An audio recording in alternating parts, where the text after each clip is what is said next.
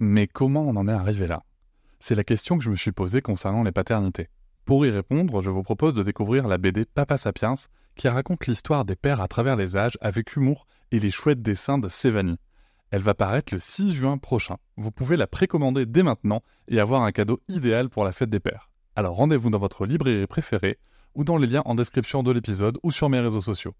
Et salut, bienvenue pour cet épisode découverte Papatriarca Plus. J'ai pris le parti maintenant de vous laisser découvrir un extrait euh, des bonus le jour de leur sortie. Ne soyez pas étonnés, c'est pour ça que je fais ce petit message avant. L'épisode va s'arrêter au bout de quelques minutes.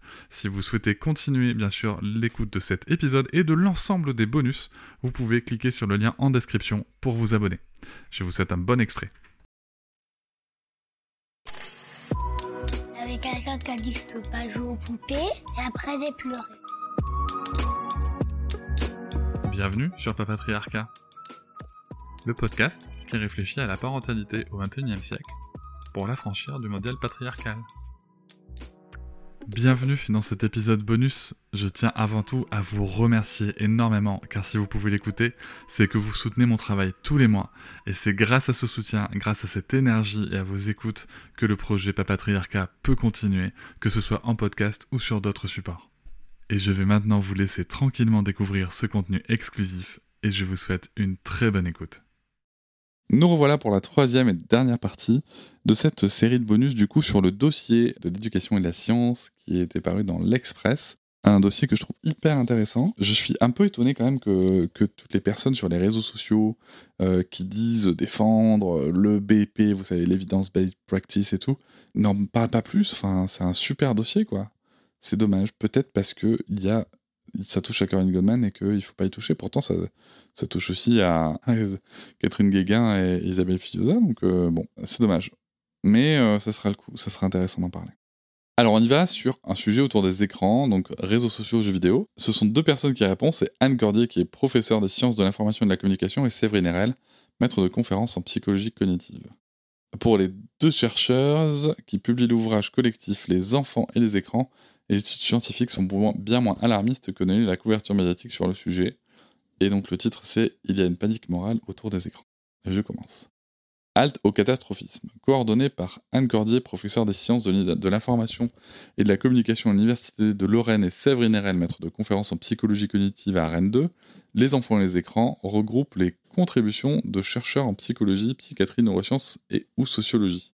Le numérique diminue-t-il l'intelligence des enfants et des adolescents? Les jeux vidéo et les réseaux sociaux sont-ils pour la santé psychique des jeunes Loin des discours alarmistes en vogue, entre parenthèses, crétins digitaux ou quand un écran s'allume, un enfant s'éteint, oh dis donc, c'est la citation d'Anis du Kanda. Ce livre indispensable fait un point sur les connaissances scientifiques. Entretien. Ah donc là, ce sera un entretien. la deuxième citation, hein, c'est celle qui vient du livre d'Anis suis, je suis très curieux du coup de découvrir cet article, voir ce qu'il en est, et voir euh, si le propos d'Anis va être déformé ou pas. Donc là, ça va être des questions et des réponses. Première question, assistons-nous à une panique morale autour des écrans? Oui, clairement. Sur 917 articles consacrés aux enfants et aux écrans parus dans la presse quotidienne nationale entre juin 2020 et juin 2022, 782 traitent des dangers ou des risques, soit 85%. Et 116 d'entre eux évoquent même une addiction aux écrans. La couverture par les médias apparaît très alarmiste alors que la littérature scientifique l'est beaucoup moins. On sait que certaines activités ou pratiques liées aux écrans sont délétères on voit que le multitasking, l'utilisation simultanée de plusieurs médias ou les devoirs effectués à côté d'un téléphone posent des problèmes en termes d'apprentissage. Pas tiens donc. Mais sur d'autres sujets comme l'effet des réseaux sociaux sur la santé mentale, il n'y a pas de consensus scientifique. Vous rappelez que de la radio au manga, chaque nouvelle activité de loisir a suscité des discours alarmistes. Ah ouais, yes, est-ce qu'on va parler des dessins animés japonais? Euh, ce phénomène de panique morale s'est observé sur les émissions radiophoniques consacrées au crime dans les années 1940, les comic books dans les années 1950, les jeux de rôle type Donjons et Dragons dans les années 1980. Dans les années 1930, on a même vu des discours sur la corruption morale chez les jeunes provoqués par le flipper qui venait d'être inventé. À chaque fois, il y a un schéma similaire. Des lanceurs d'alerte créent une panique morale avant que des responsables politiques ne la récupèrent. En 1942, le maire de New York Fiorello LaGuardia avance ainsi que les flippers sont des machines du diable, et ira même jusqu'à se mettre en scène en train d'en détruire un avec une masse. Et ensuite ça retombe. D'ici à ce qu'on arrive à un consensus scientifique sur les écrans, une nouvelle panique morale aura sans doute été lancée sur autre chose. Mais les études confirment une forte augmentation de temps passé devant les écrans, ce qui s'est encore accentué durant la pandémie du Covid-19.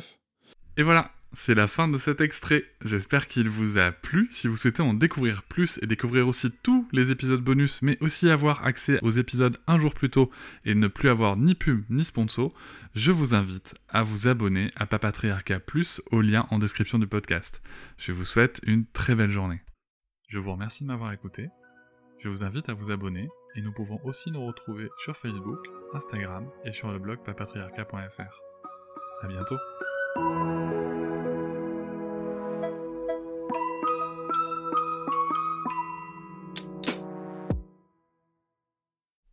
Hop, c'est encore moins. Si tu veux soutenir le podcast, tu peux aussi t'abonner à Papatriarca Plus et découvrir chaque semaine un épisode bonus en plus des 60 déjà disponibles. À découvrir sur tes applis de podcast comme Pocketcast, Castbox ou encore Apple Podcast. À très vite.